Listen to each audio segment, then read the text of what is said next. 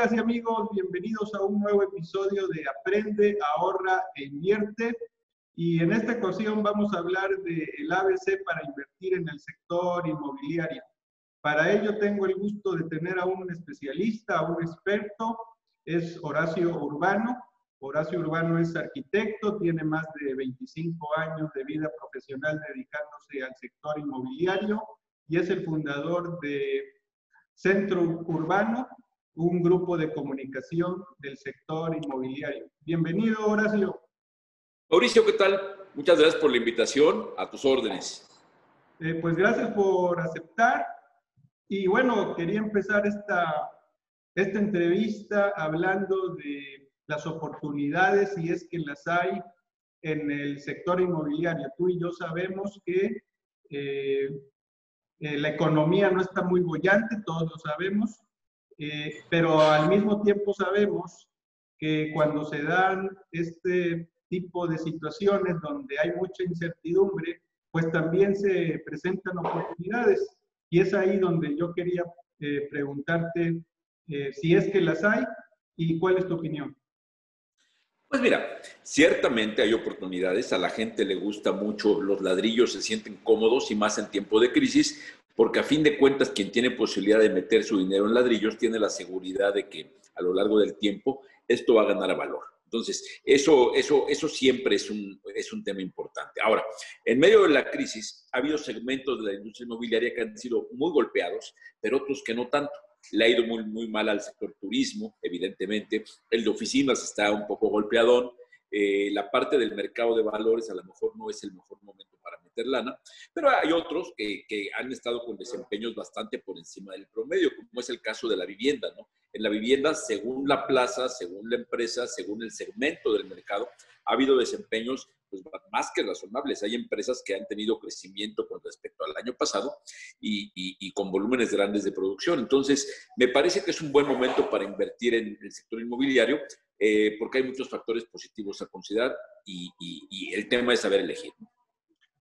Eh, muy importante esto de saber elegir, porque bueno, sabemos que en el sector inmobiliario pues hay varias opciones, ¿no? Desde poder invertir en terrenos, departamentos, eh, vivienda habitacional, departamentos y para pues eh, bolsillos un poco más largos, bodegas y oficinas. Pero también sabemos que no es lo mismo invertir en un terreno que en una vivienda y es ahí donde yo te preguntaría eh, cuáles son las diferencias de invertir en alguno de estos, voy a llamarlos productos de inversión. Mira, depende fundamentalmente de, del plazo, depende de lo que te quieras gastar y, y, del motivo de la inversión. Hay gente, por ejemplo, que invierte en una vivienda por el tema fundamental de que la va a vivir entonces es una inversión que evidentemente tiene un sentido práctico, que eh, aparte de que la vas, independientemente de que le esté pagando incluso una parte en efectivo y otra parte con un crédito, va ganando la plusvalía que va teniendo la propiedad y va ganando porque a lo que pague tendría que descontar lo que hubiera pagado de renta. Entonces es una buena inversión. Quienes a lo mejor no tenían pensado comprar, pero que se encuentran con es un buen momento porque hay que decir que en el tema de la vivienda, las tasas hipotecarias están en su nivel mínimo histórico, ¿no? Ya llegamos a ver tasas incluso en 7.5%, que no se habían visto en el país eh, nunca. Entonces es un buen momento para quien lo quiera hacer. Quien tenga otro tipo, otro tipo de recursos, eh, pues puede hacerlo. Yo, a, mí, a mí me parece que lo más sensato en este momento, si alguien tuviera una bolsa interesante para invertir, puede ser en suelo o buscar algún mecanismo para entrar como socio con capital a, con algún desarrollador de viviendas. Esa me parece. Obviamente hay opciones para bolsillos que quieran ese tipo de cosas, pero que a lo mejor no son tan grandes. Lo pueden hacer a través de diferentes plataformas. Evidentemente, a lo mejor no pueden entrar a la bolsa porque eh, los montos de inversión no, no, no, les llegan, pero sí hay mecanismos como el crowdfunding, que, que sí empieza a ser una opción interesante para invertir en diferentes tipos de proyectos en el sector inmobiliario. Hay opciones de que puede ser en oficinas, en vivienda, en todo aquello. Y te digo, el tema es el, el, uso que le vayas a dar y el sentido práctico de cómo vayas a pagar la propiedad. Por ejemplo, hay gente que le gustaba mucho invertir en departamentos eh, pensando que después los iba a poner a la, a, la, a la renta en Airbnb. Ese mercado de Airbnb, por lo pronto, creo que, que, que tendrías que considerarlo no solamente por la pandemia, sino porque la pandemia está siendo evidente que puede haber momentos en que, en que Airbnb tenga una debilidad importante, que si esa era tu apuesta de inversión, a lo mejor, a lo mejor se te complicó, ¿no? Ahorita seguramente hay gente que eh, pensaba en Airbnb, que tiene ya meses sin ocupar su propiedad y eso, según cómo lo pagó, hay gente que incluso estaba pagando esa propiedad con un crédito hipotecario, pues, no te, está teniendo el flujo ni siquiera para pagar la mensualidad de la hipoteca, ¿no? Ok, eh, eh, he estado leyendo alguno de lo que dicen los futurólogos en relación a lo que deja la pandemia y el uso de los bienes inmuebles, ¿no? Lo que hemos eh, visto es una aceleración del teletrabajo, ¿sí?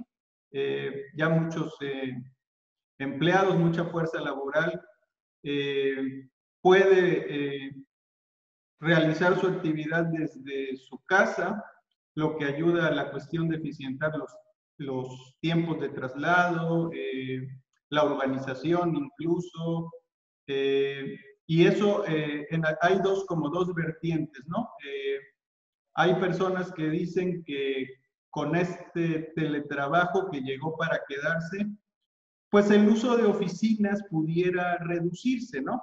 Porque ya puedes hacer una retación de tu personal de tal manera que eficientices el uso de las mismas o eh, los trabajadores ahora decidan irse a lugares eh, un poco más alejados de su lugar de trabajo y con eso eh, ayude a que la densidad cambie, porque bueno, al moverse a, lugares un poco más retirados, pues probablemente pueda bajar los costos de su vivienda, ya sea que la rente o le está pagando, y de esta manera eh, hay esas vertientes, ¿no? El otro día leía, por ejemplo, que Facebook decía que en los próximos años va a reducir el uso de sus instalaciones, el 30% de su plantilla laboral eh, ya va a trabajar de manera remota y de aquí a 10 años hasta el 50% de su personal eh, trabajará desde su casa. ¿Tú crees que esto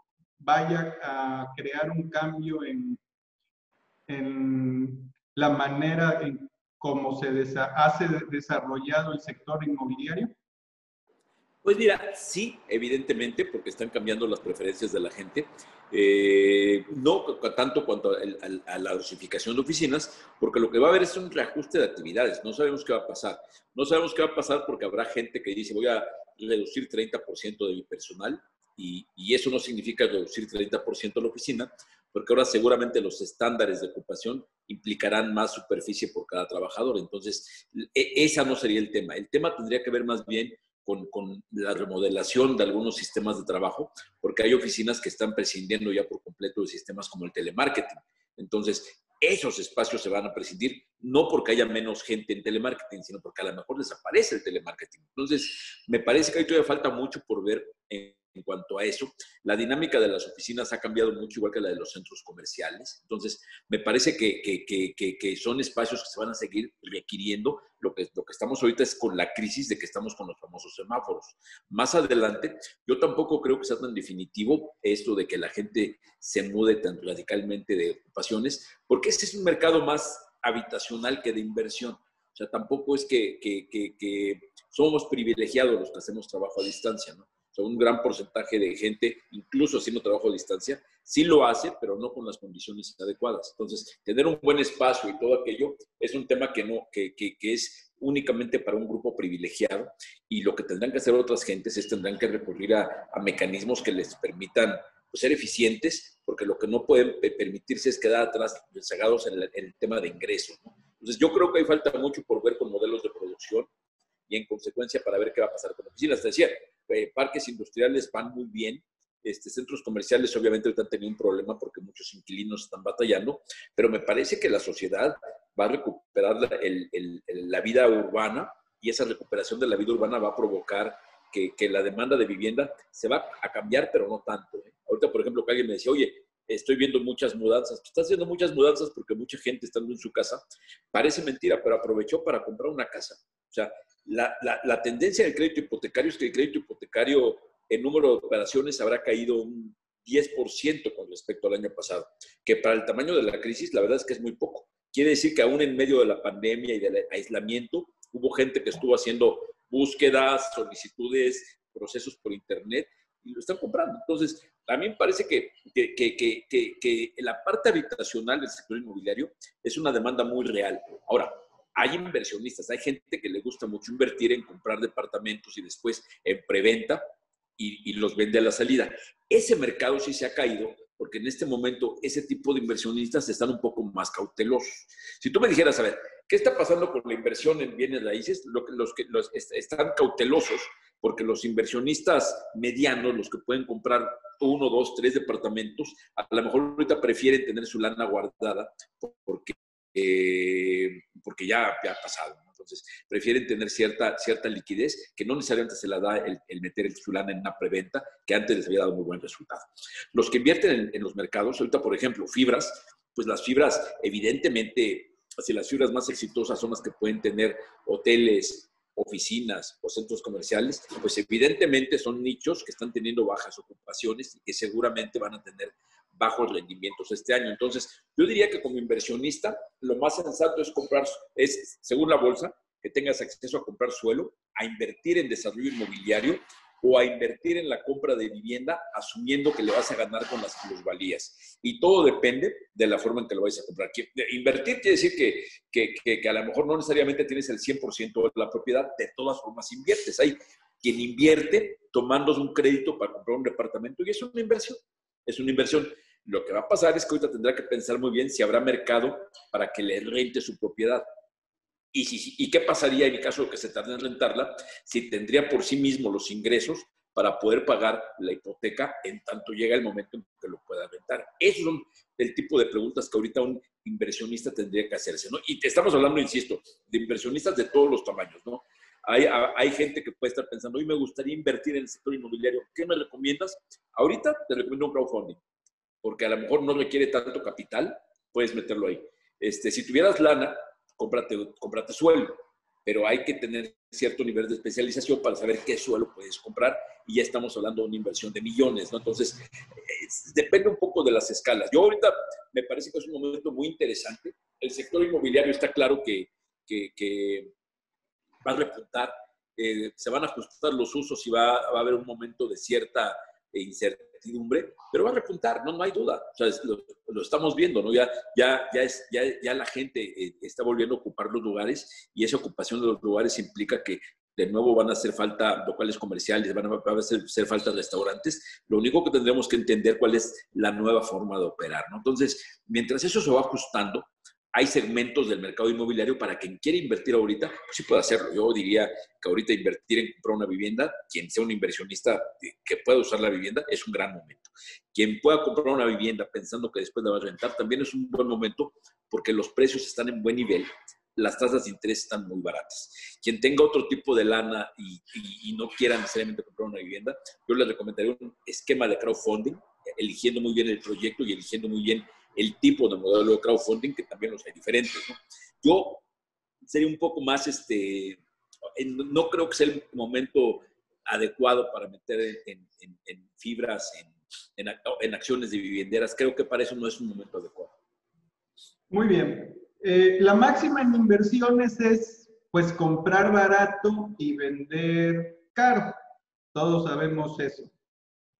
Eh, pero para un inversionista amateur que quiere invertir en bienes raíces, ¿qué tendría que saber para poderlo hacer exitosamente? Porque, bueno, hay que saberle a este mercado, no nada más. Eh, lo que he visto y observado es que, pues muchas veces, este, cuando empieza a haber algo de ahorro, cuando empieza a haber algo de de flujo, lo primero que se le viene a la mente al inversionista Mateo, pues es invertir en bienes raíces.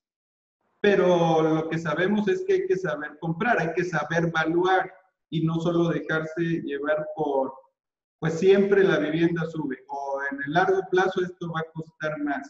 Este, ¿Cómo podría hacerse de manera exitosa? Pues mira, fácil, fácil no es, porque tampoco es que haya corredores inmobiliarios que sean especialistas en ese modelo de inversión.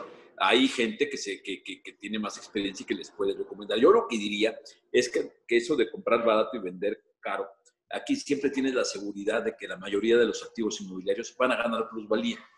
Van a ganar plusvalía. Entonces, si tienes un activo inmobiliario eh, y vas teniendo las rentas, vas teniendo la renta más lo que vaya ganando en la propiedad. Entonces, es una inversión muy estable, ¿no? Entonces, sí tendrías que elegir eh, mm, tipo de producto, plaza. Yo te diría que ahorita para invertir, yo creo que es un buen momento para invertir en mercado medio residencial, quien tenga acceso a comprar algo en ese segmento. Insisto, quien tenga acceso a comprar suelo, lo que tendría que ver a la hora de comprar suelo es cuál sería la vocación del suelo. O sea, comprar suelo no es tanto para, para un improvisado, porque el suelo se compra sabiendo que, el suelo vale en función de lo que le puedas poner encima. si no sabes qué se le puede poner encima y no tienes capacidad de entender qué le puedes eh, poner encima, a lo mejor es un poco de más riesgo. Sin embargo, obviamente es una muy, es una muy buena apuesta invertir en suelo. Entonces vale la pena tomarse la molestia de, entender eso. ¿no? Ahora, insisto, depende de, qué, cantidades tienen, tienen para invertir. Si las cantidades no son muchas, yo me iría con un, con un especialista y en todo caso, por eso me gustan los modelos de crowdfunding, donde hay algunos modelos de crowdfunding donde puedes invertir en proyectos que son desarrollados por empresas probadas que vas a minimizar tu riesgo. ¿no? O sea, obviamente entre... Aquí, aquí el riesgo se incrementa pero no es un riesgo como vemos en otros lados que se puede perder. Aquí si compras una propiedad de 2 millones de pesos, un departamento, puedes estar seguro que al paso de los años va a haber ganado plusvalía, seguro, por muy mal que compres. Tienes que ser verdaderamente muy sonso para comprar en una zona fuera de, fuera que, no va a tener, que no va a tener este, eh, interesados en rentarte o en comprarte. Entonces, ahí parece que es, es, una muy buena inversión comprar algo en el rango de 2 millones de pesos, me parece que es una buena inversión. Con crédito, me parece que es una buena inversión porque el crédito está barato. Insisto, teniendo la, la certeza de que son cosas de mediano, largo plazo, porque en lo que se madura la compra, o apostar todavía, hay, hay, hay en este momento algunos esquemas de preventa donde sí puedes entrar a la preventa, que es una forma de entrar de inversionista en el desarrollo y, sabiendo que tú entras y que en un término de un año, cuando se vende la propiedad, la vas a vender y le vas a ganar la plusvalía. Entonces, me parece que, que, que, que el, secreto de esto está en entender muy bien a qué industria te estás metiendo, hacer un adecuado estudio del mercado para evaluar la, la, la, la em, la, honorabilidad de con quién te estás metiendo. Es un tema, ¿no?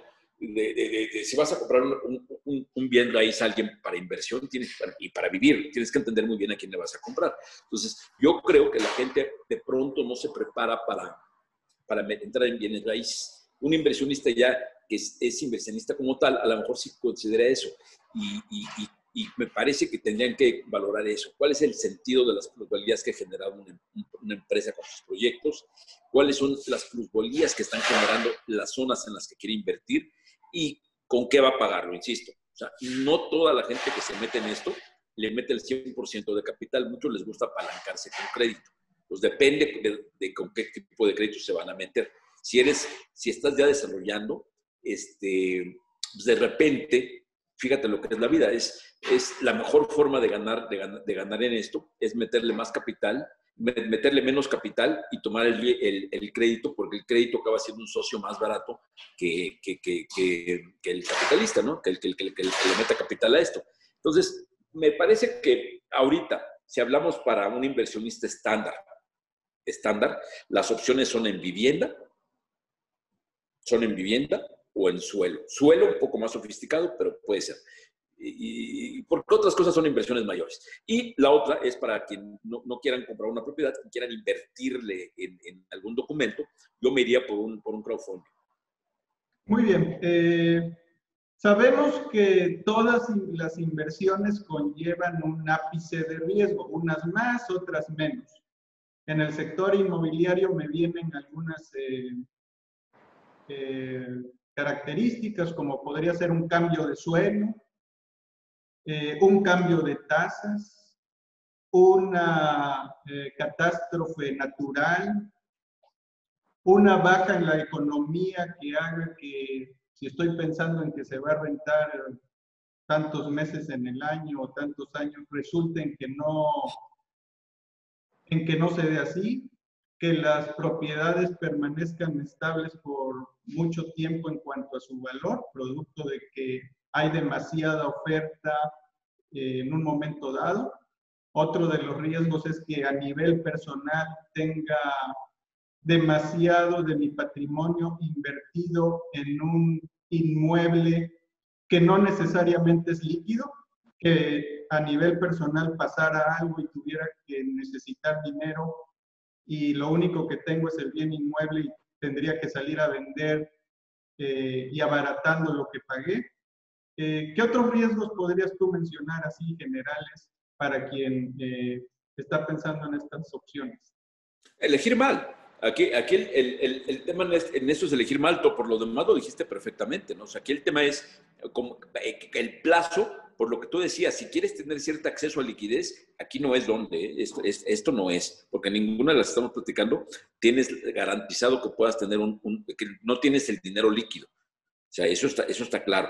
Tienes, puedes tener que estás, puedes tener la tranquilidad, por ejemplo, si no te urge la lana, que si ahorita con la pandemia, los que tenían un departamento, lo peor que les pasó a los que tienen el Airbnb, si no lo están pagando con deuda y dependían de la renta para pagar el crédito, pero si no tienen ese problema, se sientan en los ladrillos y los ladrillos están por lo menos, por lo menos, por muy mal que les vaya, van a mantener su valor. Es, eso en este momento es una ventaja. O sea, no, no, no es como invertir en un negocio que si el negocio reventó en la pandemia ya perdiste todo. O sea, yo, si tú me preguntas, por ejemplo, quien invirtió en un restaurante en enero, está a estar ahorita llorando, ¿no?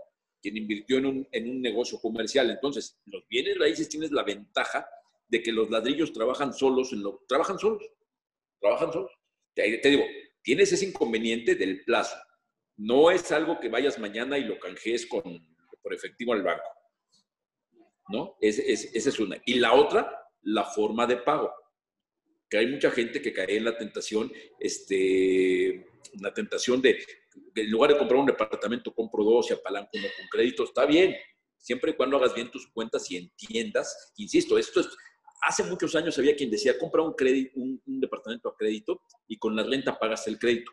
Los números no dan, ¿eh? O sea, con la renta no pagas un crédito.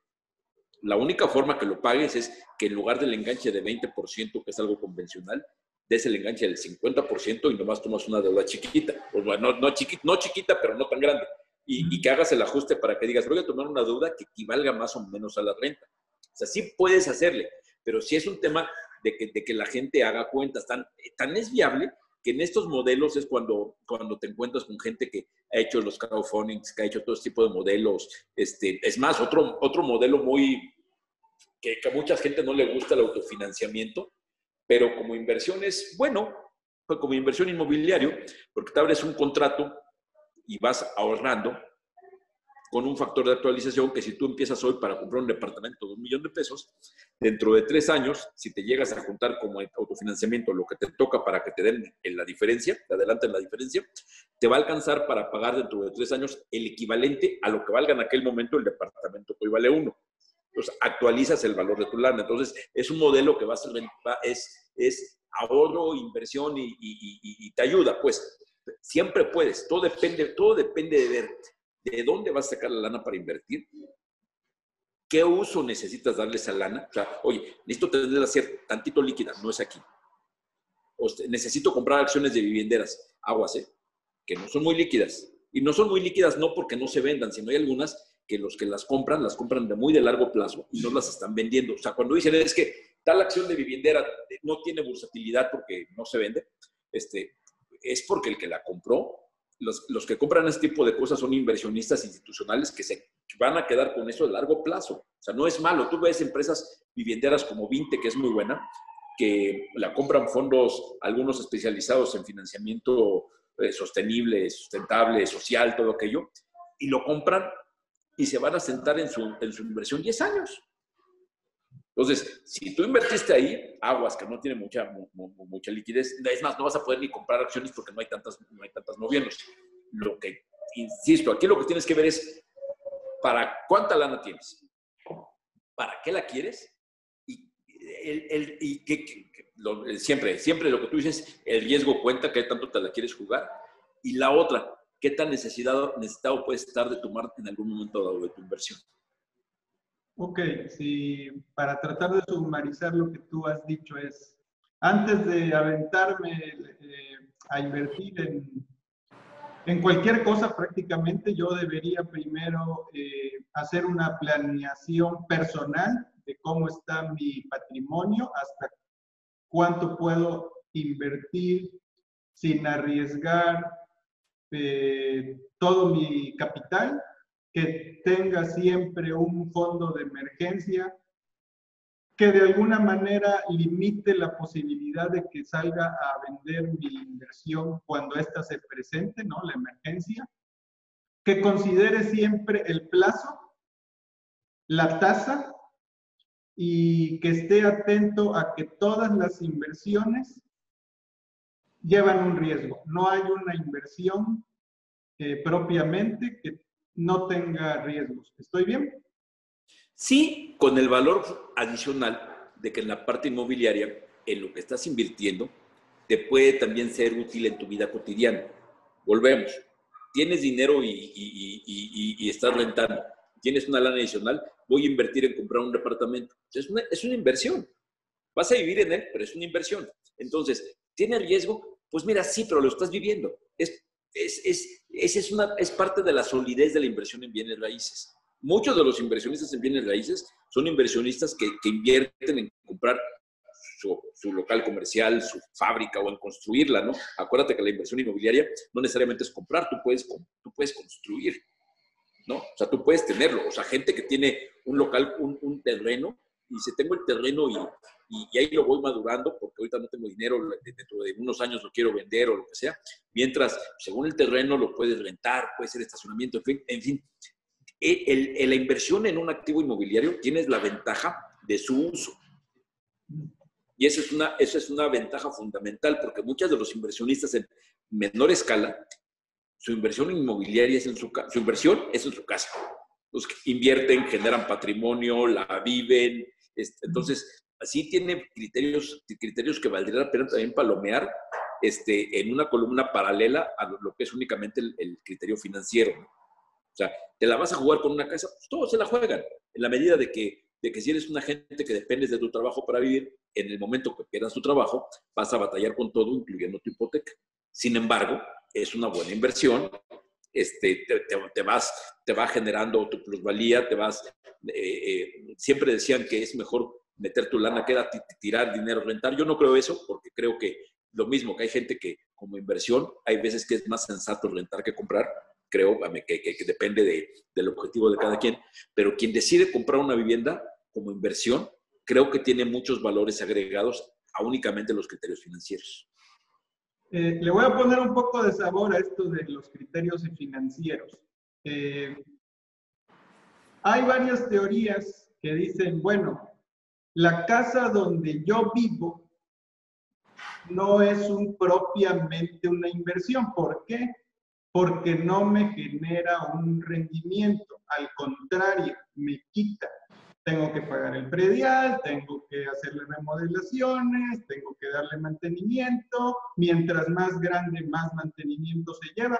Donde realmente el bien inmueble es una inversión es en tu segunda o tercera propiedad, que sabiéndole elegir, pues ahí podría eh, tornarse en lo que tú dices.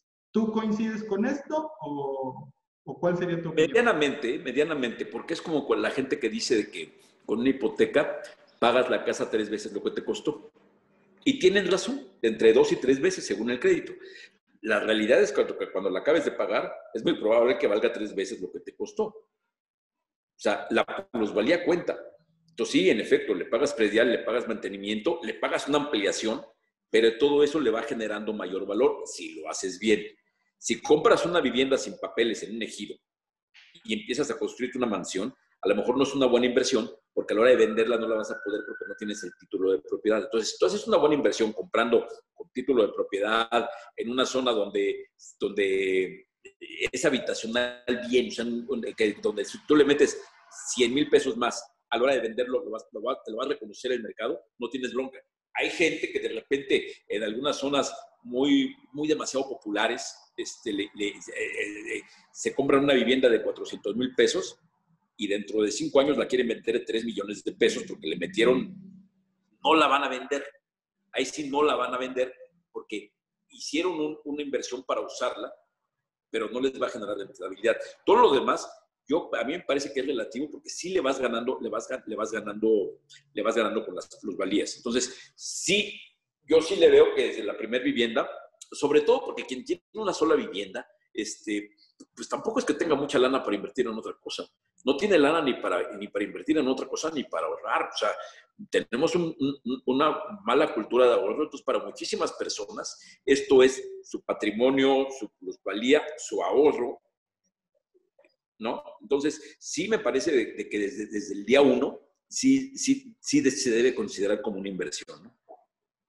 Ok, el otro día hablaba con una broker inmobiliaria donde decía que pues los bancos te pueden prestar hasta un 30% de tu ingreso, ¿no? Que comprometas el 30% de tu ingreso, ¿no?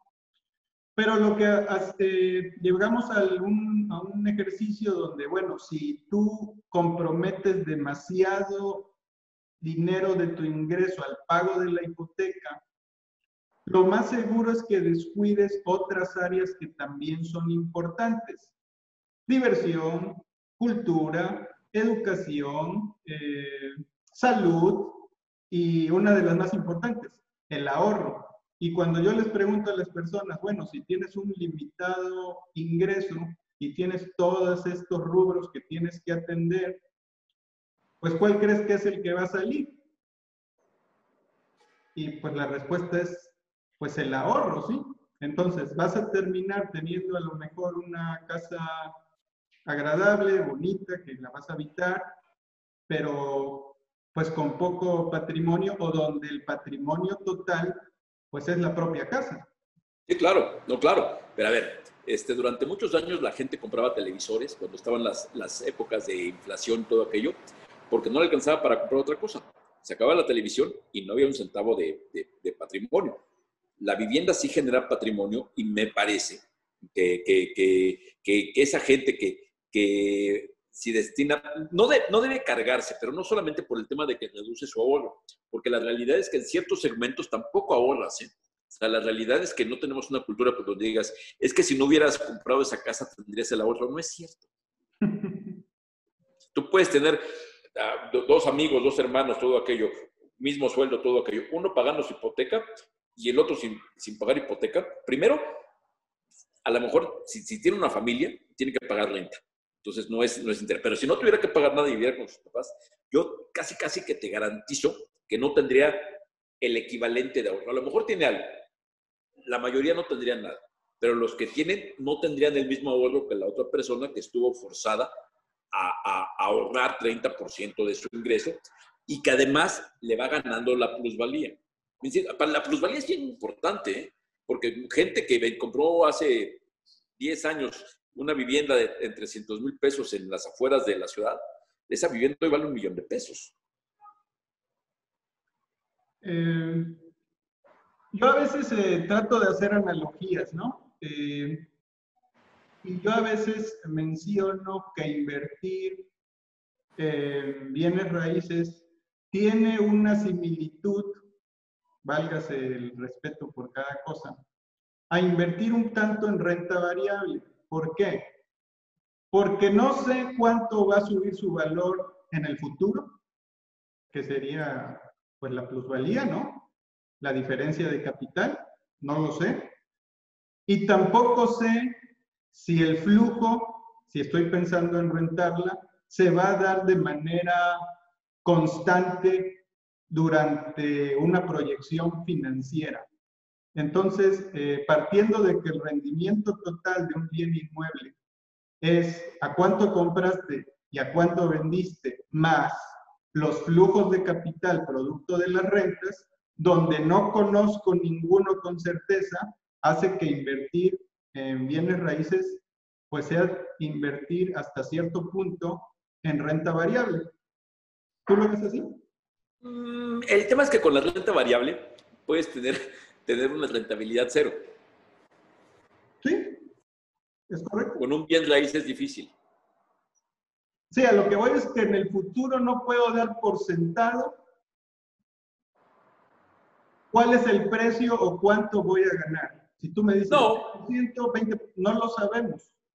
Tienes razón, ahí, ahí sí puedes hacer alguna, algún análisis, porque sí hay algunas, algunas tendencias, decir, a ver, voy a hacer una zona, ¿qué me conviene más? Si tienes el dinero, tienes 3 millones de pesos, ¿qué te conviene más? ¿Comprar un departamento eh, usado en Polanco o invertir en uno nuevo?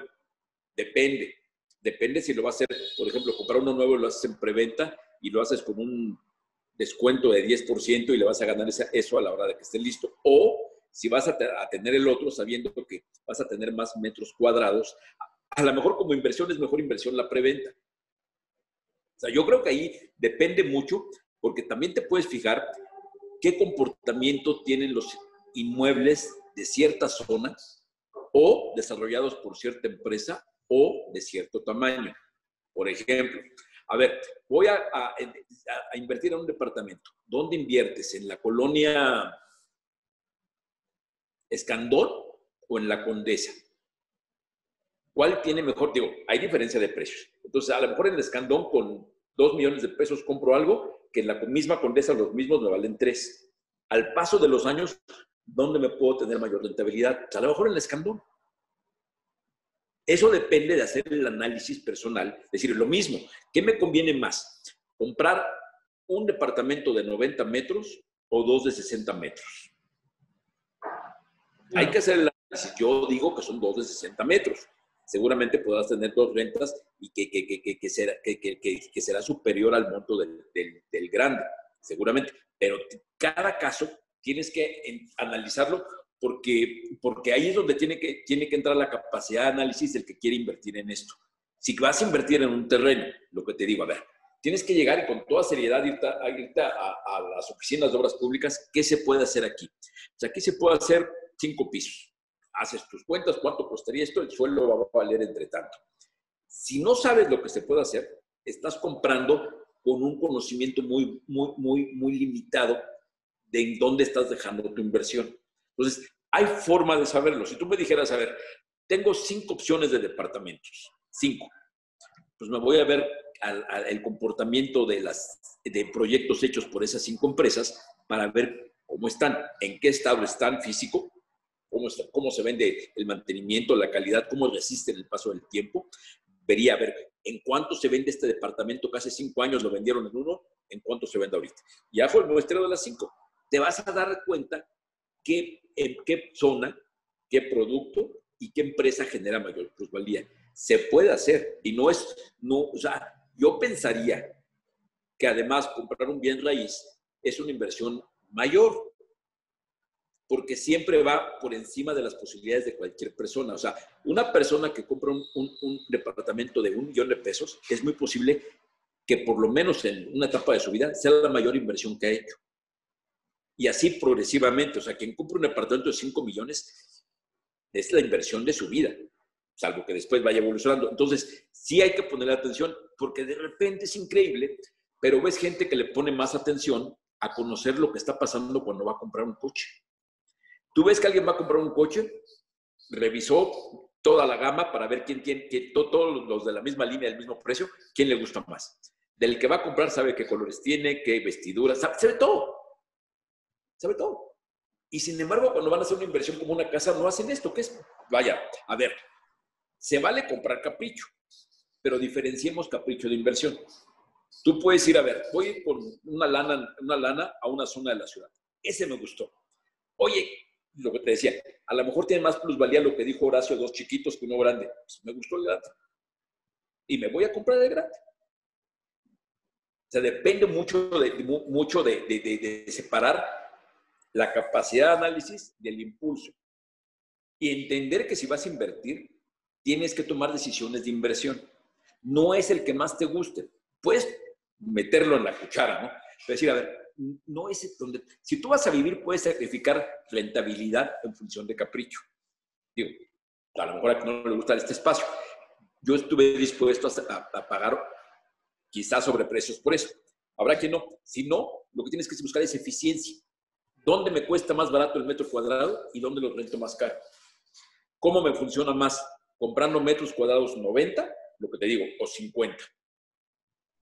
Lo más seguro es que si compras dos chicos o tres chicos, va a ser más rentable. O sea, si tú compras un departamento de 240 metros, vas a tener que sacrificar en, la relación para tener la renta. O sea, muy probablemente hubieras hecho mucho mejor negocio comprando cuatro departamentos de 60 metros. Pero de ese tipo de cosas es, es lo que uno, cuando se va a meter a, invertir en bienes raíces, tiene que hacer. No es fácil, este, pero hay que entender que son inversiones, pues no son las más bajas del mercado. O sea, quien llega a comprar esto, va a comprar. Si quien está pensando en invertir en bienes raíces, una de dos. O se va al mercado de, crowdfunding donde puedes invertir 5 mil pesos, 10 mil pesos, 50 mil pesos, 100 mil pesos, 200 mil pesos, 300 mil pesos, o ya comprar cualquier bien raíz ya es una lana. Entonces, si no haces bien el análisis, pues no, no entiendo. O sea, seguramente quien vaya a meterle 2 millones de pesos a la bolsa, checaría bien. Yo no entiendo que no lo hagan para, para invertir en un bien raíz. Entonces, no supondría ahora. Lo que está pasando es que poco a poco se ha encarecido tanto el bien raíz que el comprador empieza a ser un comprador ya más sofisticado, porque es una gente con mayor nivel de ingresos, con una preparación financiera diferente. O sea, quien va a comprar un departamento, haciendo cuentas, este, un departamento de 3 millones de pesos, pues, debe estar ganando unos 80, 90 mil pesos. Es un sueldo muy alto. Seguramente es una gente con una preparación eh, profesional que en muchos casos a lo mejor tiene que ver con algún manejo de finanzas que le permite ser más analítico. Si no lo es, es porque no quiso y porque no se dio cuenta que estaba comprando algo que vale millones de pesos. Insisto, hombre, o sea, no estás comprando un billete de lotería, sí vale una lana un bien raíz. Entonces, sí se puede hacer, minimizar el riesgo, sí se puede apostar bien, nomás lo vas a vivir, el criterio es totalmente diferente. Si no, tienes que ser muy frío y analítico, es decir, ¿qué demanda más la gente? ¿Qué te conviene más? ¿Comprar cinco departamentos de interés social o uno de vivienda media? Tienes que ver, a ver, ¿dónde, dónde pagan una relación más alta de renta? Mi interés social. Híjole, no es el que me gusta ni es el que yo viviría, pero es el que va a ser más rentable. Interés social. Reviso cinco empresas para ver, sobre todo que así están los mercados. ¿Cuál tiene la mejor plusvalía? ¿Cuáles proyectos se ven en mejor estado de conservación? ¿Qué empresa tiene mayor prestigio? y sobre eso decides. Insisto, eso, estamos hablando de inversionistas que tienen más capacidad de análisis, porque lo que van a invertir y la segura formación que tienen en lo personal les permite hacerlo. No es común, te digo, tenemos una muy mala cultura financiera en México. Pero, pero de, que, de, que, de que es relativamente, con esto que estamos platicando, te vas a comprar un departamento, revísate eso. Sí. Este, muy bien, muy extensa tu, tu, respuesta. Y ahorita me acordé de un gran inversionista al que me gusta leer eh, varias veces, que se llama Peter Lynch. Él en los noventas eh, alcanzó mucho éxito en Estados Unidos. Cuando bien el mercado bursátil en los noventas tuvo una década fenomenal y él tuvo rendimientos muy, muy altos, que decía que las personas le dedican más tiempo a analizar eh, la compra del refrigerador que a, las inversiones propias, ¿no?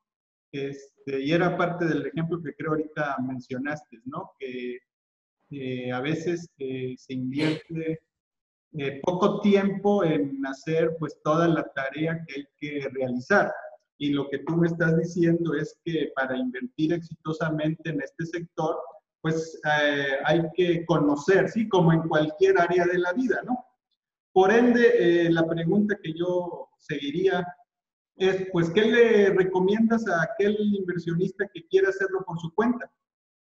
Pues que segmente su, que segmente su inversión. Si es una inversión menor, este, menor, estamos hablando de menos de 500 mil pesos, yo ah, le sugeriría un instrumento para participar parcialmente con algo. Y en tal caso, yo recomendaría crowdfunding y ahí la receta sería la misma. Ver que en qué tipo de proyecto, que ahora el crowdfunding es, ves en qué proyecto va a ser puntualmente y si ves el, proyecto Veredas que está en Cuernavaca y que los así de puntuales. Eh, yo creo que en el sector inmobiliario no hay forma de que te salves del análisis. Porque no, esto no es tan paramétrico como pudiera ser en otras industrias. Sí tienes que analizar y tienes que saber bien, porque no es lo mismo un departamento aquí que, que otro departamento cruzando la calle, porque depende de la arquitectura, del desarrollador, de la calidad de cosas, depende de muchas cosas, ¿no? Entonces, sí tienes, no te salvan ni Dios Padre de, de, meter el análisis. Si es menos de 500 mil, yo recomendaría un instrumento de inversión y en este caso, como están los mercados hoy, yo sugeriría un crowdfunding. En otro tiempo yo sugeriría a lo mejor una fibra. Este, si es arriba de 500, yo, yo, yo este, sugeriría vivienda. Si es arriba de 5 millones, yo supondría meterte eh, eh, como directamente en un crowdfunding, apoyando a un desarrollador de vivienda con capital o comprar suelo. Muy bien.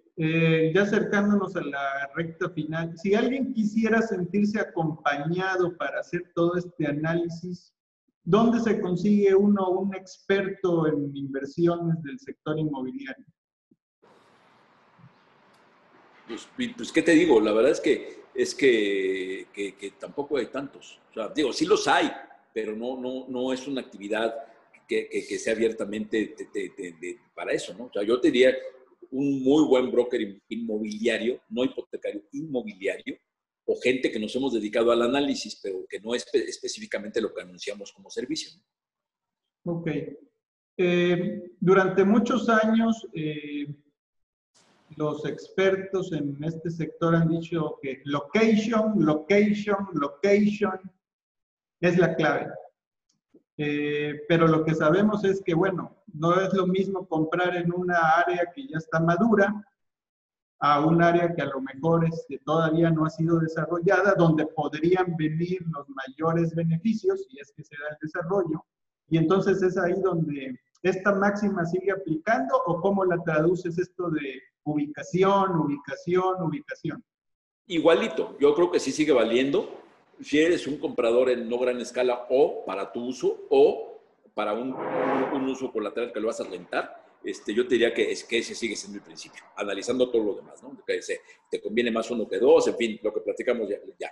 Si, si eres en mayor escala, lo mismo, location, nada más entendiendo que en ese caso la, la, ubicación es diferente porque no estás buscando la ubicación en el centro de la ciudad, sino la ubicación donde el desarrollo te va a permitir tener el menor costo de suelo y el mayor potencial de desarrollo, que es como se ha desarrollado los pangos y todo aquello. Aquello es location, location, location. ¿eh?